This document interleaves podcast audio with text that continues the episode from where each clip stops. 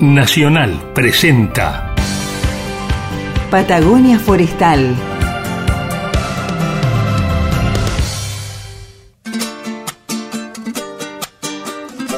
Patagonia Forestal, un espacio de encuentro y diálogo para compartir saberes y miradas.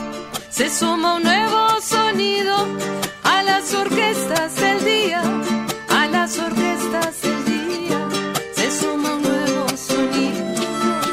Un territorio de ideas y proyectos con visión de futuro. Patagonia Forestal, un programa del CIEFAP. Patagonia Forestal, un lugar para sentir la investigación, la innovación y el desarrollo. Comenzamos con Patagonia Forestal como todos los jueves 18 horas aquí en Radio Nacional. Héctor, ¿cómo estás? Muy bien, ¿y vos, Carla? Bien, acá esperando para hablar con nuestros invitados y produciendo un super programa junto a Gabriela González y a Gustavo González París que nos ayudan todos los jueves a armar este programa. Sí, y hoy tenemos todos una especie de lamparita arriba de la cabeza. Vamos a hablar de innovaciones y para arrancar este programa a ver qué tenés sobre innovaciones en la vida cotidiana. Mi columna de hoy se intitula ¿Qué inventaste hoy? A ver, a ver, a ver. Bueno, no- Tantas cosas. ¿Qué no inventaste? ¿Qué no inventaste hoy? Bueno, todos sabemos que ha habido una larga lista de inventos a lo largo de la historia del, ser humano. Eh, tal vez el más importante sea el agujero del mate, que viene de, Argentina. Pero para hacer un rápido repaso de los más importantes, a a mí por lo menos me sirve por ahí tener una idea de la importancia del invento si es algo que... mm, o sea, me imagino cómo sería mi vida si no lo tuviera. Uno es el fuego, que probablemente es el, el invento más viejo de los que cambiaron la forma de vivir. Hace nada más ni nada menos que 1,6 millones de años que se inventó el fuego y se imaginan la diferencia de comer todo crudo a comer poder cocinar algo, eh, la posibilidad de fabricar utensilios con metales y demás y sobrevivir. Defensa de los animales, todos sabemos que los animales le tienen miedo al fuego, así que por ahí las chances es que entre que convertirte en almuerzo de un dinosaurio no dependía que tuvieras un fueguito al lado. Un gran invento, por lo cierto, entonces. La rueda es otro, o sea, la- los transportes no hubieran podido ser lo que son hoy día si no se hubiera inventado la rueda, que esto ocurrió ya un poquito más recientemente, 3500 años antes de Cristo.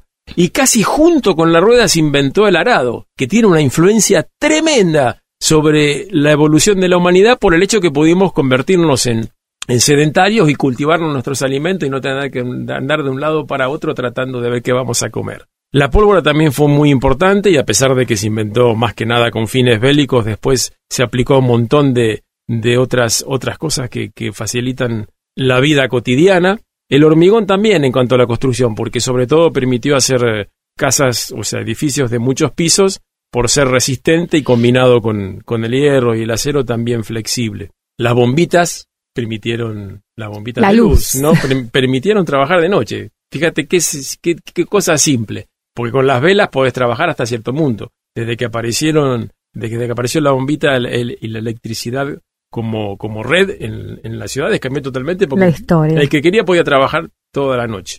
Eh, la máquina de vapor también, o sea, es un antes y un después, este, este famoso invento de James Watt del- de los años 1000, 1800 y va junto con lo que es la era industrial. La imprenta Maravilloso. también, un clásico de, inventada por Gutenberg allá por 1400 y que tiene mucho que ver con, con lo que es los sistemas democráticos, porque permitió que no solo pudieran haber cuatro o cinco personas en el mundo, los eruditos y de plata, sino que pudo prácticamente de a poco eh, llegar a todo el mundo. El avión, en 1900, 1903 también, y lo que a mí lo que me llamó del avión es que mi abuela ya viajaba en avión a los prácticamente no más de 20 años que se había inventado. O sea, tuvo una evolución tremenda y si vos te fijás, en los últimos 50 años los modelos de los aviones son prácticamente iguales, no han cambiado. En cuanto a la salud, los antibióticos, también un invento genial de, de Luis Pasteur y, su socio Koch, eh, ya por 1930,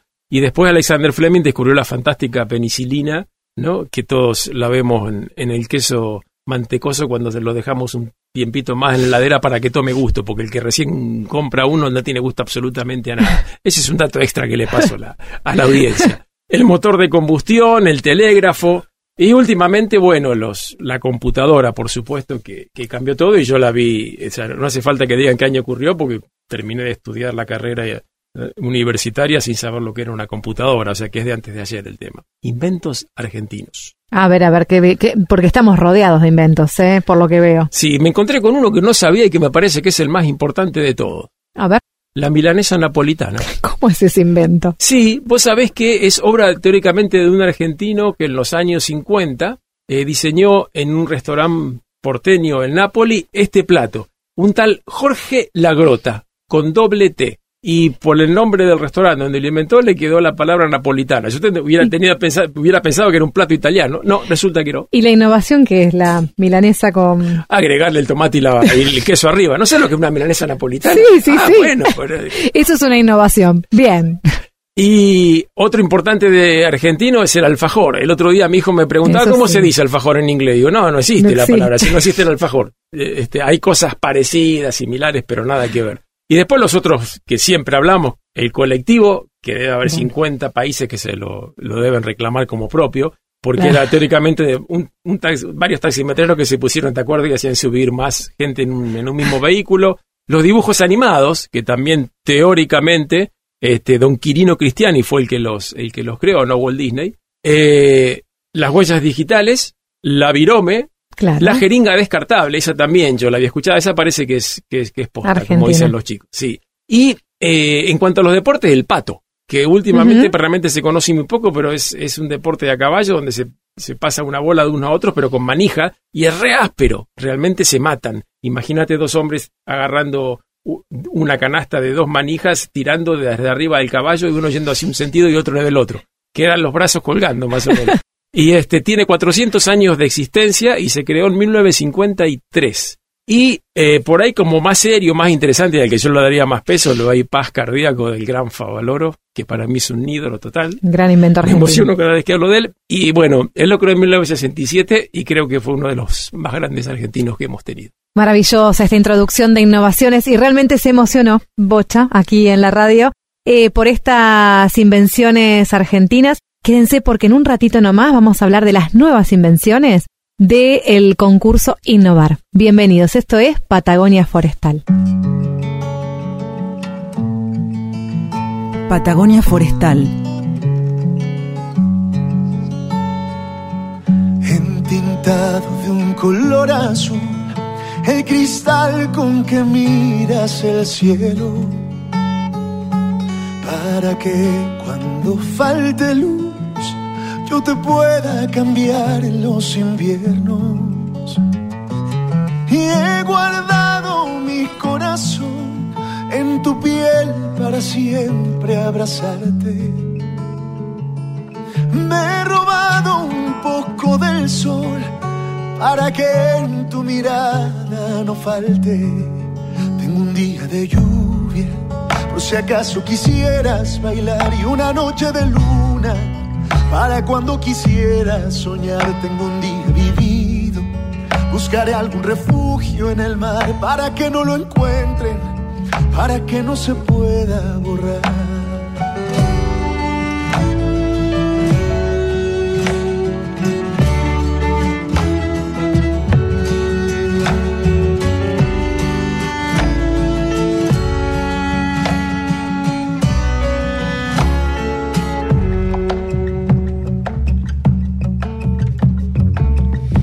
Sembrado en la inmensidad la verdad para que nunca falle. He dejado un poco de calor en mis manos para acariciarte. Y he guardado mi corazón en tu piel para siempre abrazarte.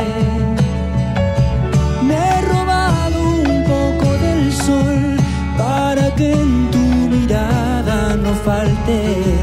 Tengo un día de lluvia, por si acaso quisieras bailar. Y una noche de luna para cuando quisieras soñar. Tengo un día vivido, buscaré algún refugio en el mar Para que no lo encuentren, para que no se pueda borrar. Héctor, vamos a arrancar las notas de este programa eh, a plena innovación. Sí, estamos en esa época, estamos en un momento donde mm, se escucha todo el tiempo por, por, los medios acerca de la originalidad, acerca de, de innovar y me parece que por eso esta nota le pega casi de lleno a la, a la actualidad. Y te acordás que en los programas anteriores veníamos hablando de ciencia, innovación, desarrollo y arte. Y qué mejor que hablar con Roxana Garbarini. Ella es diseñadora industrial y directora del Centro Internacional de Diseño del Conocimiento, Tomás Maldonado, que desde el 2016 es miembro, Roxana, del jurado de Innovar. Y en 2009, antes, también participó como participante del concurso y recibió el segundo premio en la categoría Innovación en Tecnologías Sociales por proyectos de diseño para la recuperación de residuos sólidos urbanos y de agregado de valor en cadenas locales de producción. Ella es además investigadora y docente en la Facultad de Arquitectura, Diseño y Urbanismo de la Universidad de Buenos Aires y de la Facultad de Arte de la Universidad Nacional de La Plata. Eh, por lo que estás diciendo, se me ocurre que, que los premios Innovar son a la ciencia lo que la voz argentina es a la música de alguna forma, con la diferencia que los Innovar se hacen todos los años. Vamos a ver qué nos cuenta entonces Roxana al respecto. Buenas tardes, Roxana. Hola, buenas tardes, Carla. Buenas tardes, Héctor. Gracias por la presentación. Eh, nada, siempre me da un poquito de vergüenza cuando nos presentan. No, pero tienen mucho para contarnos y sobre todo en esta relación, ¿no? De innovación, la ciencia, el arte. Hay que hacerse cargo de lo que uno hace y, las cosas que, que, y el esfuerzo que pone en todo lo que realiza. Sí, y también porque Realmente innovar es un, es un concurso que es, yo diría, como generoso en relación no solo a la innovación y al sector productivo y científico, sino también al sector creativo. Esta participación, además, que se abre también al campo del conocimiento, esa posibilidad de escuelas técnicas, de universidades, de carreras que trabajan digamos, con innovación y con creatividad, me parece que es algo fundamental. Entonces, por eso es un concurso que realmente valoro, así como ustedes lo dijeron, ¿no? Es un concurso que en cierta medida da la foto anual de los avances que se van dando en el país en, distintos campos. Por supuesto. Y Innovar tiene 15 años, ¿no? De, de promoción de las innovaciones. Contanos un poco acerca de la historia, ¿no? De este de esta gran convocatoria a nivel nacional? Innovar es un concurso que tiene 15 años y vamos por la decimosexta llamado a concurso. Y lo más interesante es que fue arraigándose en la medida en que también se fue asimilando culturalmente, digamos, a nivel nacional, el perfil innovador. Entonces es interesante cómo además hay perfiles innovadores que eh, cruzan la ciencia, la producción, pero que también, eh, digamos, ponen un perfil respecto a, digamos, el conocimiento y también los lugares de soberanía, ¿no? ¿Por dónde va esa soberanía en la cuestión de resolver cuestiones que son regionales, federales, que hacen también visibles con cada uno de los proyectos que presentan los procesos, los productos, las patentes, los patentables de la Argentina, y no solo, digamos, a nivel nacional, sino también como servicios que demuestran cómo conllevan una creación de, valor incluso al exterior. Bien, en cuanto a los objetivos, recién eh, esbozabas, ¿no? Los objetivos de, esta convocatoria. Eh, ¿Cuál es el objetivo para este año, esta edición 2021? Mira, esta edición 2021 es realmente interesante porque más allá de estos puntos que eran los que yo venía como como resaltando que tiene que ver además con el crecimiento de emprendimientos, pero por sobre todo también ese lugar de las innovaciones que tienen potencial con impacto no solo social y comercial, sino que también recorre como distintas líneas y entre las líneas eh, es muy importante el área, digamos, de los temas, los sectores estratégicos que va a mostrar eh, Innovar en 2016. Esos sectores son los de soberanía alimentaria, COVID-19, desarrollo productivo, no solo en pymes, sino también en cooperativismo, cambio climático, sustentabilidad y transición energética. esos son como los ejes que caracterizan esta convocatoria por sobre otras de años anteriores. Sí. Bueno, COVID justamente iba a preguntarte, ¿no? Si iba a ser una de las líneas que va a atravesar, obviamente, las propuestas, ¿no? Sí, yo creo que no solo atraviesa la propuesta, digamos, COVID a nivel eh, o a nivel, digamos, de conocimiento, sino que también se va a vincular el área, digamos, junto con eh, la Agencia Nacional de Promoción de la Investigación, el Desarrollo Tecnológico y la Innovación, que son quienes dentro de las novedades, digamos, de, esta convocatoria del año 2021, va a poner a disposición eh, sobre, digamos, los titulares de proyectos que sean seleccionados, una instancia de capacitación. Uh, qué bueno eso de capacitación, además, digamos, va a permitir recibir el apoyo económico adicional, pero también, eh, digamos, eh, el seguimiento y acompañar para, digamos, que maduren los proyectos que sean seleccionados. Y nosotros tenemos entendido que la participación de la Patagonia en los innovar es bastante intensa, ¿no? ¿Qué nos puedes decir al respecto?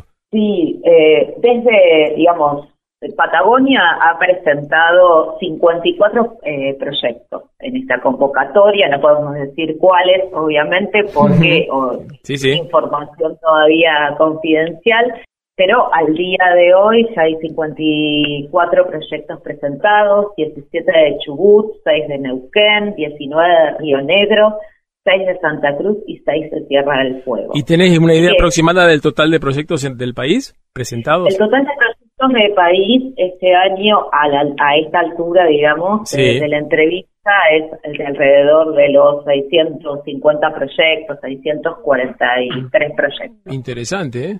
Sí, la verdad que sí, y además eh, es interesante no solo, digamos, a nivel federal la llegada que tiene la convocatoria, sino también es interesante en la región patagónica cómo, digamos, a través de, los años fueron posicionando distintos proyectos.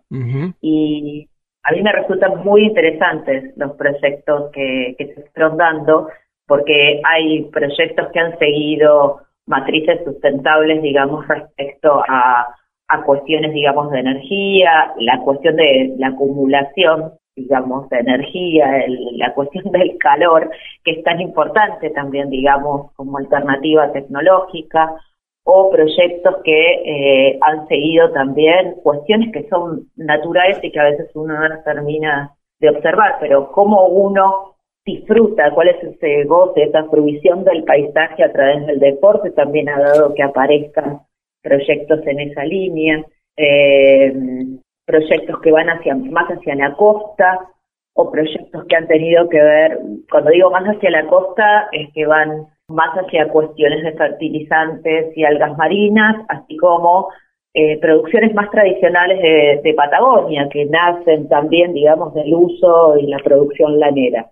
Cuando hablabas de, energía, ¿te referías a biomasa? ¿Puede ser también que haya habido parte de eso? Sí. Ha habido parte de esos proyectos yo pienso que realmente el ecosistema que se va dando, no solo de conocimiento, sino también los modos de vivir que se van dando en la, en la Patagonia y que se observen también esos proyectos de biomasa, de biomasa me parece que son fundamentales.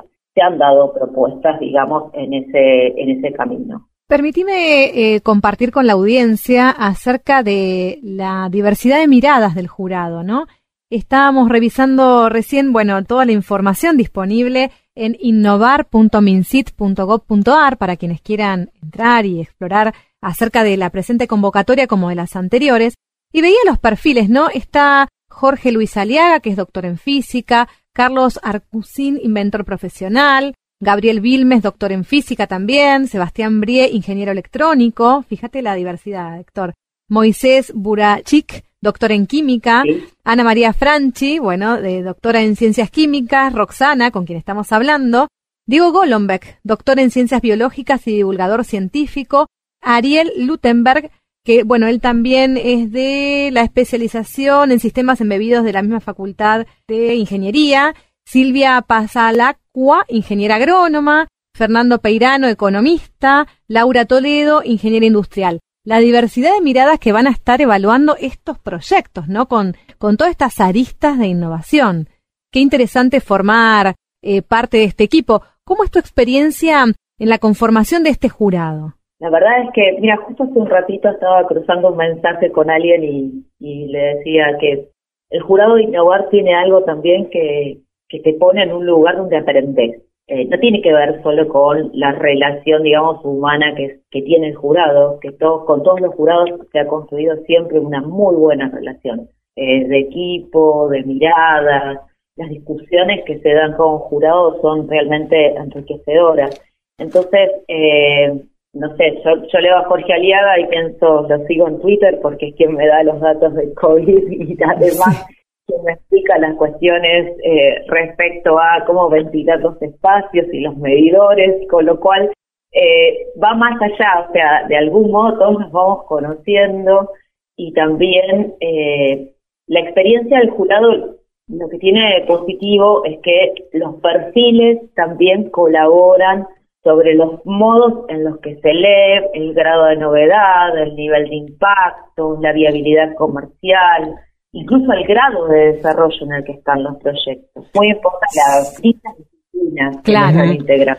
Y uh, a los que te estén escuchando, a los chicos o jóvenes, y estén dudando, presento, no me presento, hago un proyecto, ¿qué, qué les dirías vos como ex participante y, en, todas estas estas lides y que fue un impacto, calculo, también importante para, para tu carrera profesional? Para mí es, es cuestión de, de, decidirse, o sea, hay que presentarse, está bueno presentarse, está bueno presentarse más allá del premio. Claro. Es decir, el premio es obviamente parte de siempre de la participación en un concurso, pero me parece que lo más interesante está también en la posibilidad de aparecer en el catálogo anual. O sea, el catálogo anual también te muestra qué estaba pasando cuando vos dijiste que presentabas un proyecto de innovación que venís desarrollando hace, hace un tiempo en ese, digamos, eh, en esa foto de lo que está sucediendo en el año que decidís presentarte.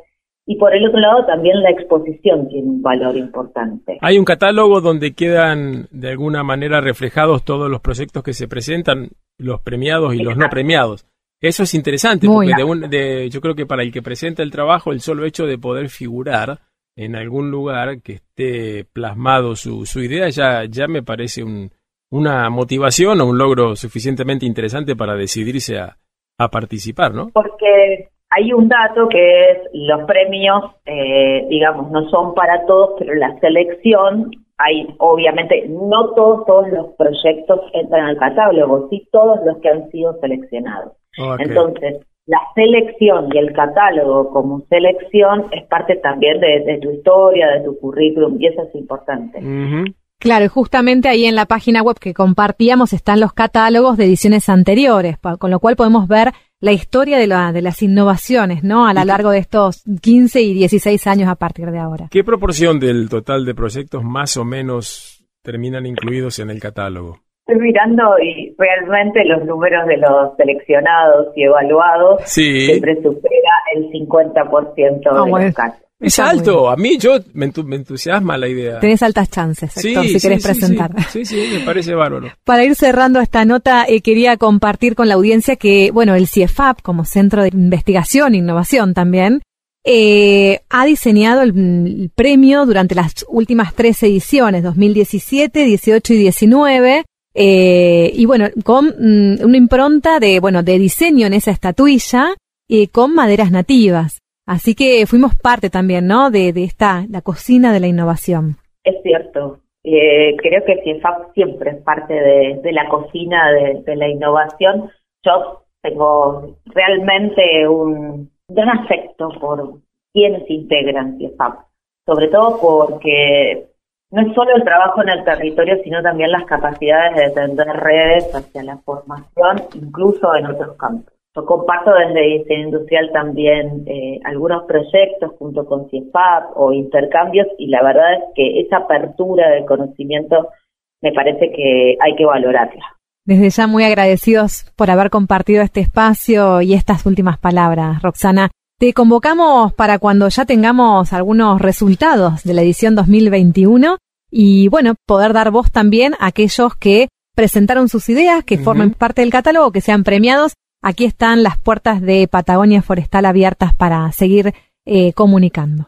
Muchísimas gracias. Gracias Carla, gracias Héctor y que tengan un buen día y cierren bien la jornada. Igualmente, Roxana. Hasta la próxima. Hasta la próxima. Chau, chau. Chau, chau.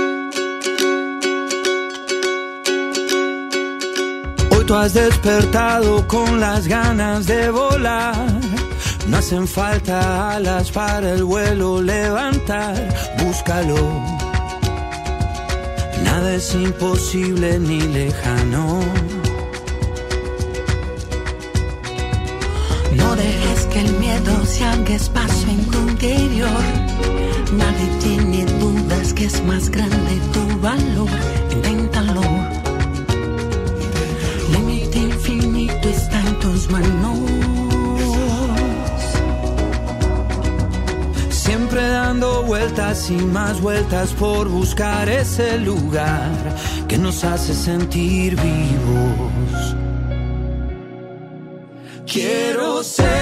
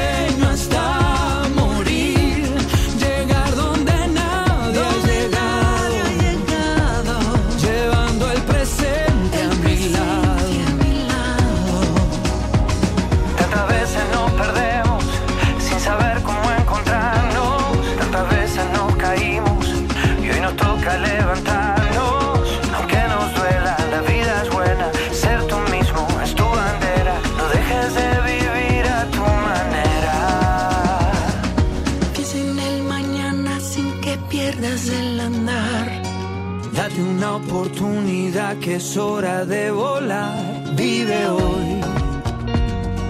Tienes para ti el mundo entero. Siempre dando vueltas y más vueltas por buscar ese lugar que nos hace sentir vivos.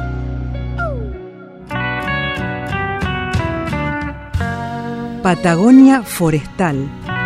Patagonia Forestal. Diálogo de Saberes. Patagonia Forestal. Edición 2021.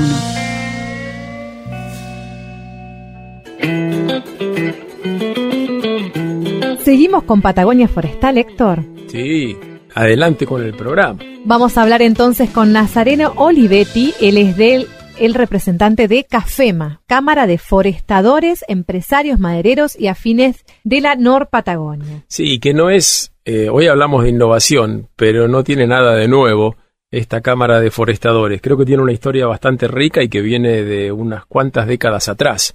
¿Qué nos podrías decir al respecto, Nazareno? Eh, bueno, ante todo, buenas tardes eh, para toda la audiencia, para ustedes. ¿Qué le puedo decir? Eh, esta Cámara tiene ya una sede propia del año 1953, así que tiene una historia un poquito larga. Sí, Yo, yo estoy acá en la zona desde el año 82. Ya, bueno, eh, me arrimé a la Cámara, lógicamente empecé con un aserradero chico y nos hicimos socios de la Cámara. y ustedes, y Así Naz- que, bueno, sí, Nazareno, ¿venías de algún, de algún otro lugar con actividad forestal también? Eh, no forestal, pero sí aserradero desde San Rafael, Mendoza. Ah, sí, porque se te nota, se te nota el acento, no lo has perdido. Se, no, se nota todavía, ¿vio? Sí, sí, sí, sí, sí, sí, sí. Sí, yo, yo vengo de San Rafael, este, vine en el año 82, me vine a vivir acá. Ya tenía varios años, o sea, yo estoy con el tema de aserradero, trabajando el álamo desde el año 1969. Claro, sí, linda zona San Rafael, muy lindo lugar. Muy lindo. Muy lindo lugar Muy en lindo, Mendoza. sí. sí, sí, sí, sí. Seguramente han trabajado en muchas innovaciones, ¿no? ¿Quiere contarnos un poco acerca de las líneas de trabajo durante estos años de acción aquí en Norpatagonia? Sí, cómo no. Eh, bueno, primeramente cuando nosotros llegamos acá trabajamos en madera que se vendía mucho, en esos tiempos se vendía mucho para muebles, despachábamos mucho a Santa Fe, principalmente Cañada Gómez y sus alrededores. Eh, se hacía todo tabla en pulgada, este, que se utilizaba, te digo, en esa época se utilizaba mucho para muebles, relleno de muebles, todo. Este, después empezamos, mm, fue transcurriendo el tiempo y empezamos a trabajar eh, también, eh, agregado lo que hacíamos para envases. Empezamos a hacer vines, eh, jaula para mercado interno. Después, más adelante, empezamos a hacer estándar de pera para exportación, pallets, beans, todo lo que requiere la fruticultura.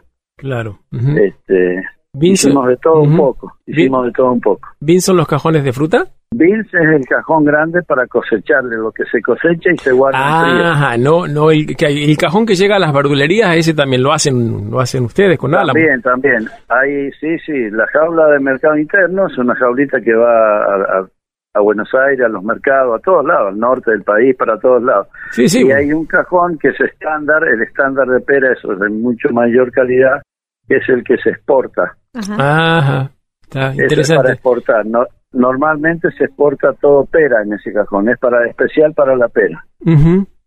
Qué interesante, o sea que requiere ciertas especificaciones propias la pera que no, no, no son Sí, necesarias en sí, nosotros. sí, es un, en- es un envase especial. Ahora lo está reemplazando mucho el cartón. Ahora se está haciendo en este momento, hace un par de años, está tomando más fuerza una jaula que le llaman eurojaula. Es un poco más, un poquito más grande, de mayor cantidad de kilos que el estándar. El estándar de pera lleva 18 kilos. Hoy están mandando 20, 22 kilos en una jaula distinta. Sí, sí, interesante el tema ese. Ajá. Sí, es muy interesante. Hay muchos tipos de, de envase. La, la fruticultura ahora mermó un poco porque está ingresando, hace ya varios años, está ingresando madera, por ejemplo, para los palets, ingresa mucho madera de eucalipto del norte. Sí. Bueno, cuán, cuán Y- importante es trabajar, ¿no? En esta revalorización de las salicáceas del álamo eh, para a- a responder a estas necesidades del mercado, ¿no? Correcto, totalmente. Yo estamos nosotros, bueno, trabajando mucho en ese sentido porque realmente se pierde un mercado muy amplio eh, por, bueno, porque lo podemos reemplazar bien, bien con el ala. Podemos reemplazarlo. Lo que pasa que, bueno, han habido eh, años bastante malos de la fruticultura y, bueno, se ha venido abajo. Han cerrado muchos aserraderos y después, bueno, empezó a entrar caja de cartón que reemplazaba el estándar de pera para exportar y empezó a entrar en una época un poco el estándar ya hecho de Chile porque el tipo de cambio le, le favorecía y era más barato que lo que podíamos fabricar nosotros. Hoy es al revés, Claro. hoy conviene más el de acá. Pero tiene es- Sí. esas variantes que tenemos en este país eh, Sí. nos van haciendo cambiar las cosas. Sí, los vaivenes no, no le convienen a nadie. para cada cosa hay que tener una máquina especial, entonces las inversiones hoy por hoy son inversiones caras y si no tenemos tecnología no podemos competir. Eh, se ha hecho un poco difícil la situación para competir con, con el mundo, digamos, ¿no es cierto? Porque ya hoy hoy estamos actualizados.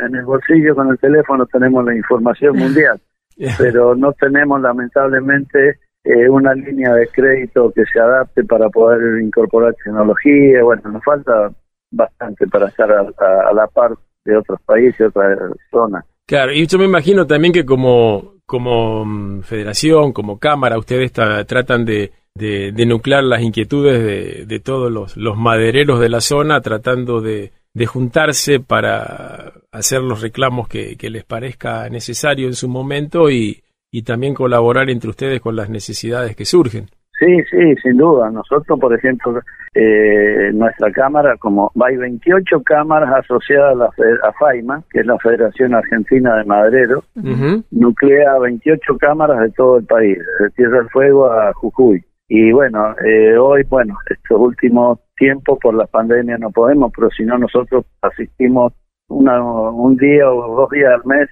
todos los meses, a reuniones que se hacen de comisión directiva de FAIMA.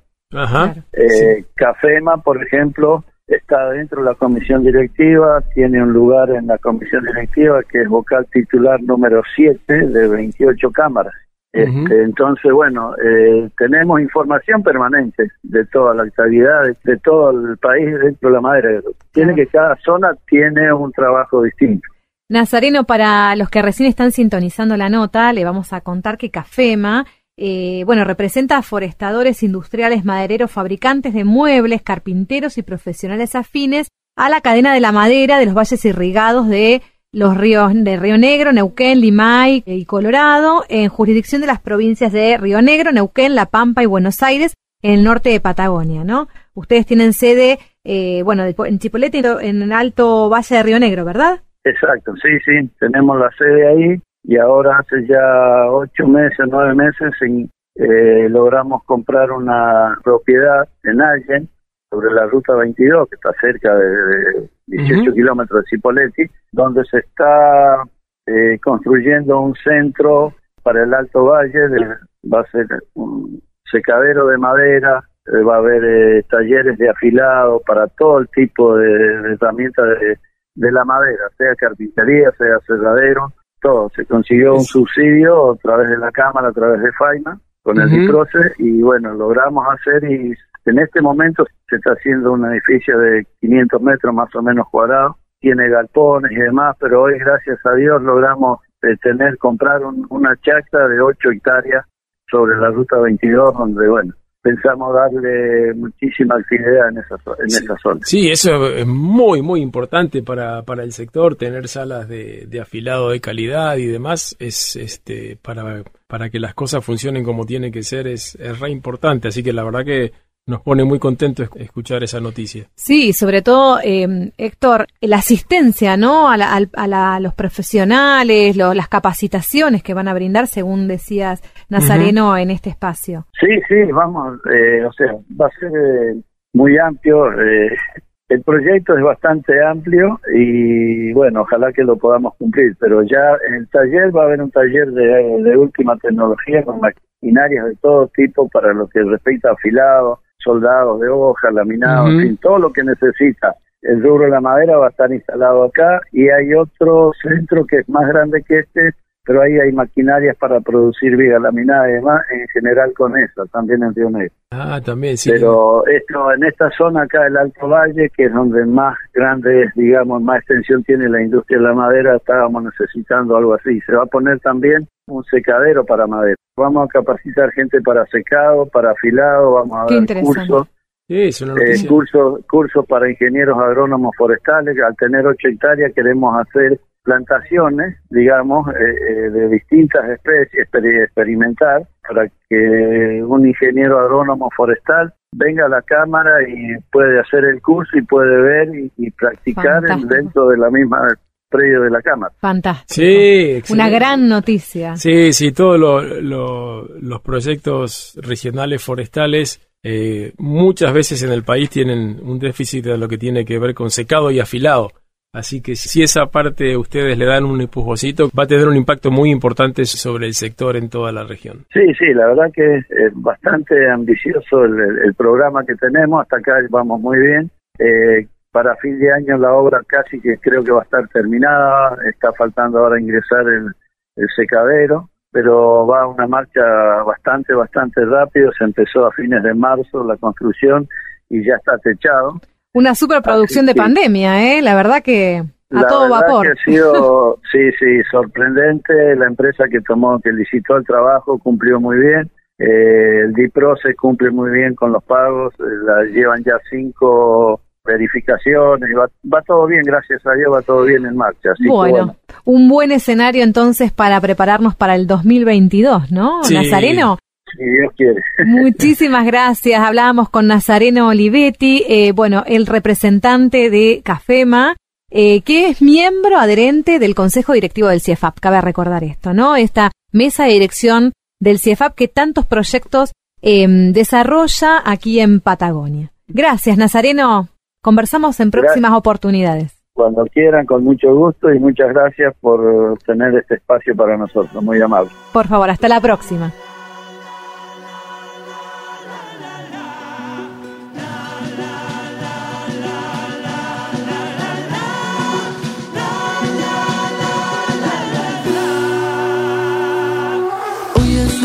Hermoso que nos invita a disfrutar tenemos todo dado para ganar. Este es un nuevo año y es una nueva oportunidad. Podemos cambiar todo lo que está mal. Somos la vieja especie que se resiste a la extinción, pensando siempre que nada se perdió. Sabemos de mutaciones, supervivencia y revolución. Vamos buscando el modo de estar mejor. Y va llegando todo. Y llegará seguro el amor también. Mejor salí, ¿qué vas a hacer? No te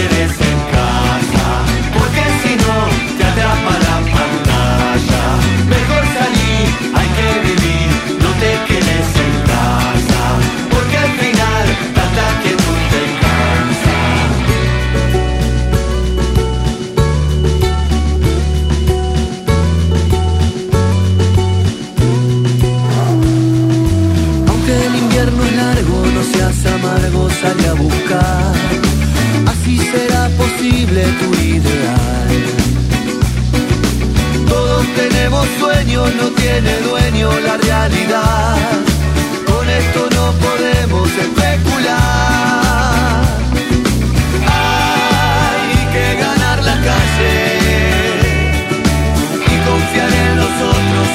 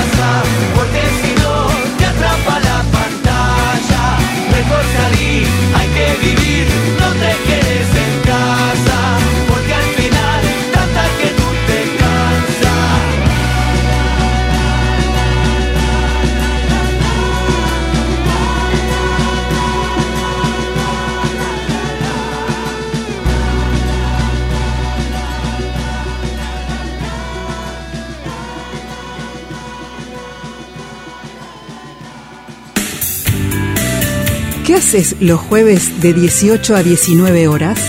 Escucha el programa Patagonia Forestal. Diálogo de Saberes. Patagonia Forestal, el programa del CIEFAP.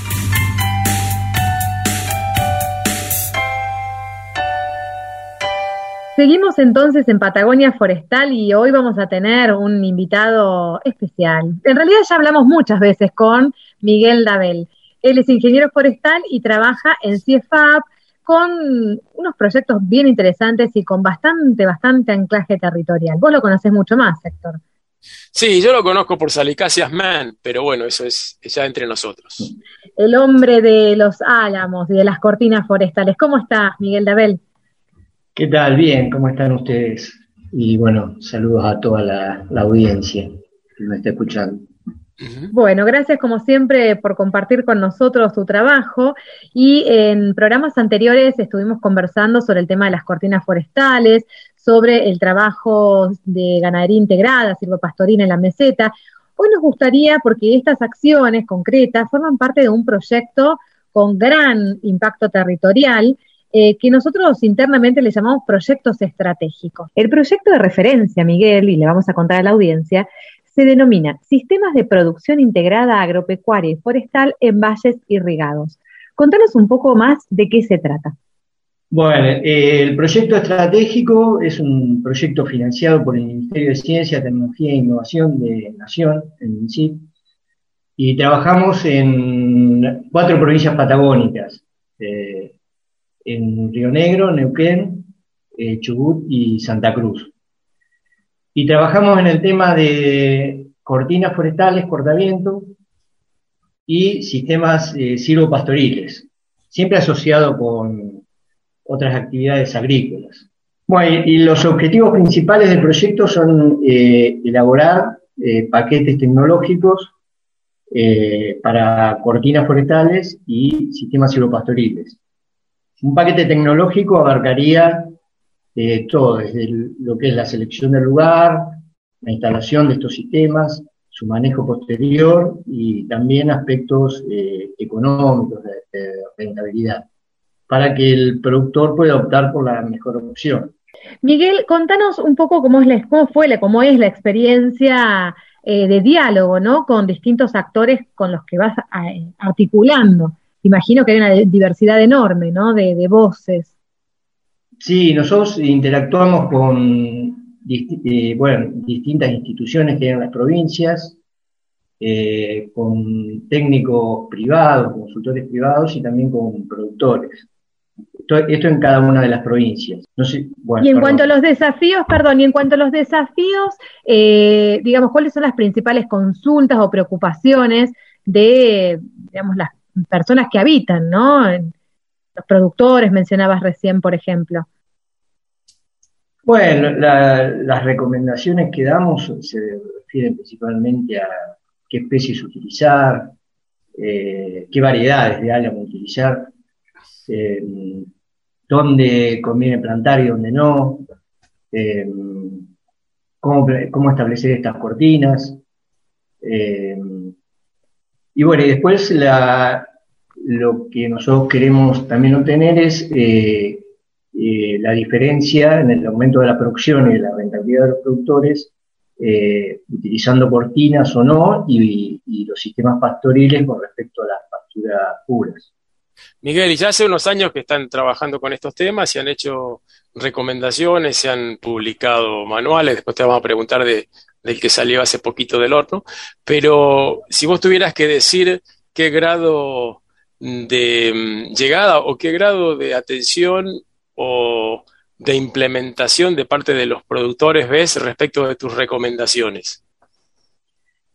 Y va- vamos de, a poco, ¿no? Un, un poco es, eh, estamos abarcando cuatro provincias, eh, entonces tenemos proyectos que se realizan en una provincia, después en otra, entonces como que eh, van lenta, el- lento el- la toma de, por parte de los productores de lo, que nosotros recomendamos. Hay algunos ejemplos en Santa Cruz, eh, también en, en Chubut, eh, de instalación de cortinas.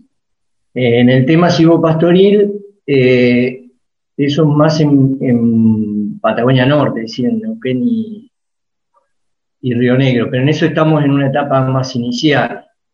Este, ahora, bueno, vamos, eh, este año vamos, no, eh, estuvimos un poco atrasados con el tema de la pandemia, eh, pero ahora vamos a retomar con estos temas con más ímpetu en, durante este año. Miguel, recién mencionabas el trabajo en Patagonia Norte y justamente un, un producto recientemente lanzado es el Manual de Cortinas Forestales de Álamos en Patagonia Norte. Contanos sobre este Sí. manual, porque bueno, muchos de los que te están escuchando van a poder acceder a este material que ya está subido en la página web. ¿De qué se trata? Sí, eso, eh, hicimos una serie de manuales eh, con el tema de cortinas, eh, primero en Santa Cruz, después salió un manual en, Chubut, y ahora este de Patagonia Norte que abarca las provincias de Neuquén y, Río Negro. Eh, fue elaborado con experiencias, bueno, propias y también experiencias de productores y de técnicos de, de la zona. Y lo elaboramos eh, con el apoyo también de los técnicos de la zona, de la gente de INTA, los distintos INTOS que hay en el Valle de Río Negro, eh, gente del MAGIP y también consultores privados. Y abarca desde lo que es eh, las especies a utilizar, que son las especies que, actualmente se están utilizando allá, ¿no? Eh, los requerimientos que tienen esas especies, eh, los cuidados que hay que tener en la plantación, el manejo posterior, eh, y eh, incorporamos también un... En esa zona hay mucha experiencia en el tema de cortinas, en Patagonia Norte. Eh, así que bueno, eh, como mencionaba, también hay eh, muchas experiencias de, de productores, ¿no? Y sí, qué interesante. Qué interesante, ¿no? sí. Incorporar la mirada de distintas experiencias anteriores, ¿no? Para ir sumando. Sí, la, la idea del manual, si bien ya hay mucha experiencia, la idea del manual es eh, tener eh, en un solo lugar para consultar toda la información. Eh, y bueno, lo que incorporamos, que en eso colaboró con nosotros Pablo Peri del INTA, fue el diseño de cortinas, es decir, cómo, qué tipo de cortinas hay que instalar, qué, qué diseño de cortina eh, para la protección de diferentes cultivos. Sí. Eso es lo que abarca el, el manual. Y justamente dando un saltito más, estás trabajando en el, en el diseño, en la consolidación de, de toda esta información trabajada en el marco del proyecto estratégico en un micrositio que estás en plena cocina, ¿no es cierto? Sí, la idea es, eh, bueno, para que tenga llegada a, a mayor cantidad de gente, estamos haciendo una, elaborando eh, una página web eh, donde hay recomendaciones para este tipo de cultivos eh, en las distintas provincias.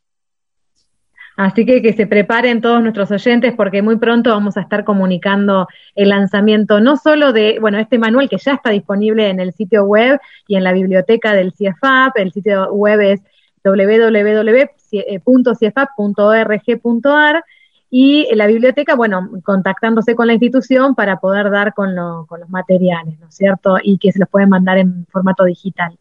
Miguel, para cerrar este, este espacio de intercambio y de, bueno, compartir con, con- la sociedad, digamos, qué es lo que están haciendo los investigadores del centro, me gustaría nos dejes eh, tu visión con respecto a los desafíos, ¿no? De lo que se viene quizás en este periodo, como decías recién, post pandemia. Sí, bueno, eh, esperemos que se comience a forestar más. Eh, nosotros tenemos, va, nosotros no, eh, hay estudios en la región sobre cómo aumenta la producción de diferentes cultivos con el agregado de las cortinas. También se ve como con mucho potencial el, tema silvopastoril. Hay bastantes ejemplos en, Patagonia Norte. Bueno, y, y después, bueno, me parece importante, muy importante, la interacción entre las distintas instituciones eh, con la gente que trabaja en el mismo tema. Eso va a potenciar mucho esto. Eh, y bueno, y también la colaboración de los productores, que quiero agradecer, ¿no? Porque eh, los productores permiten que entremos a hacer estudios en sus predios. Entonces, bueno, es importante después la devolución a ellos de la información que tomamos, ¿no? Claro. Y bueno, esperemos que sea de, de utilidad y del agrado de ellos. Estoy segura de que sí. Muchísimas gracias por compartir entonces con nosotros y seguramente van a tener nuevos resultados, nuevas conclusiones, así que los invitamos también a seguir compartiendo acá en el programa eh, durante lo que queda de este año y el que viene. Gracias, Miguel. Bueno, gracias a ustedes por permitir que podamos transmitir lo que estamos haciendo. Hasta la próxima. Hasta la próxima. Nos vemos. Todos los jueves, de 18 a 19, con la conducción de Carla y Héctor, Patagonia Forestal, Patagonia Forestal edición 2021. Qué lindo programa lleno de lamparitas, ¿no? Lleno de ideas que nos fueron invadiendo. En cada uno de los cortes que íbamos haciendo entre entrevista y entrevista, eh, íbamos tirando nuevas ideas, cuáles fueron los mejores inventos. Realmente un hermoso programa. Sí, se me prendió el bombillo, diría un venezolano. Y queremos aprovechar hacer una especie de fe de ratas de lo que comentamos en la introducción respecto de- del pato, porque dijimos que es uno de los deportes más antiguos de Argentina, que tiene 400 años y que había sido creado en 1953, cuando en realidad fue declarado deporte nacional en 1953. Y que si bien eh, se juega con una especie de bola con cuatro contrincantes por lado a caballo, con cuatro manijas, eh, el deporte comenzó jugando con un pato muerto de verdad. Mm. Y eso es lo que, lo que se pasaban unos a otros arriba del, del caballo. Qué lindas historias, ¿eh? Realmente, bueno, un, pro- un programa súper entretenido. Sí, a mí me encantó. Aquí- Realmente es este, muy entretenido y muy actual por la importancia que le estamos dando cada vez más a la innovación y que se la merece, porque creo que es lo que puede llegar a cambiar nuestras vidas. Totalmente. Y basados también en ciencia, ¿no? La producción científica que da esa impronta. Les prometemos que el próximo programa vamos a estar con nuevos temas a la audiencia. Absolutamente. No se vayan porque todavía queda mucho más Patagonia Forestal para este 2021. Hasta la próxima semana. Contamos con ustedes. Buenas noches. Venga.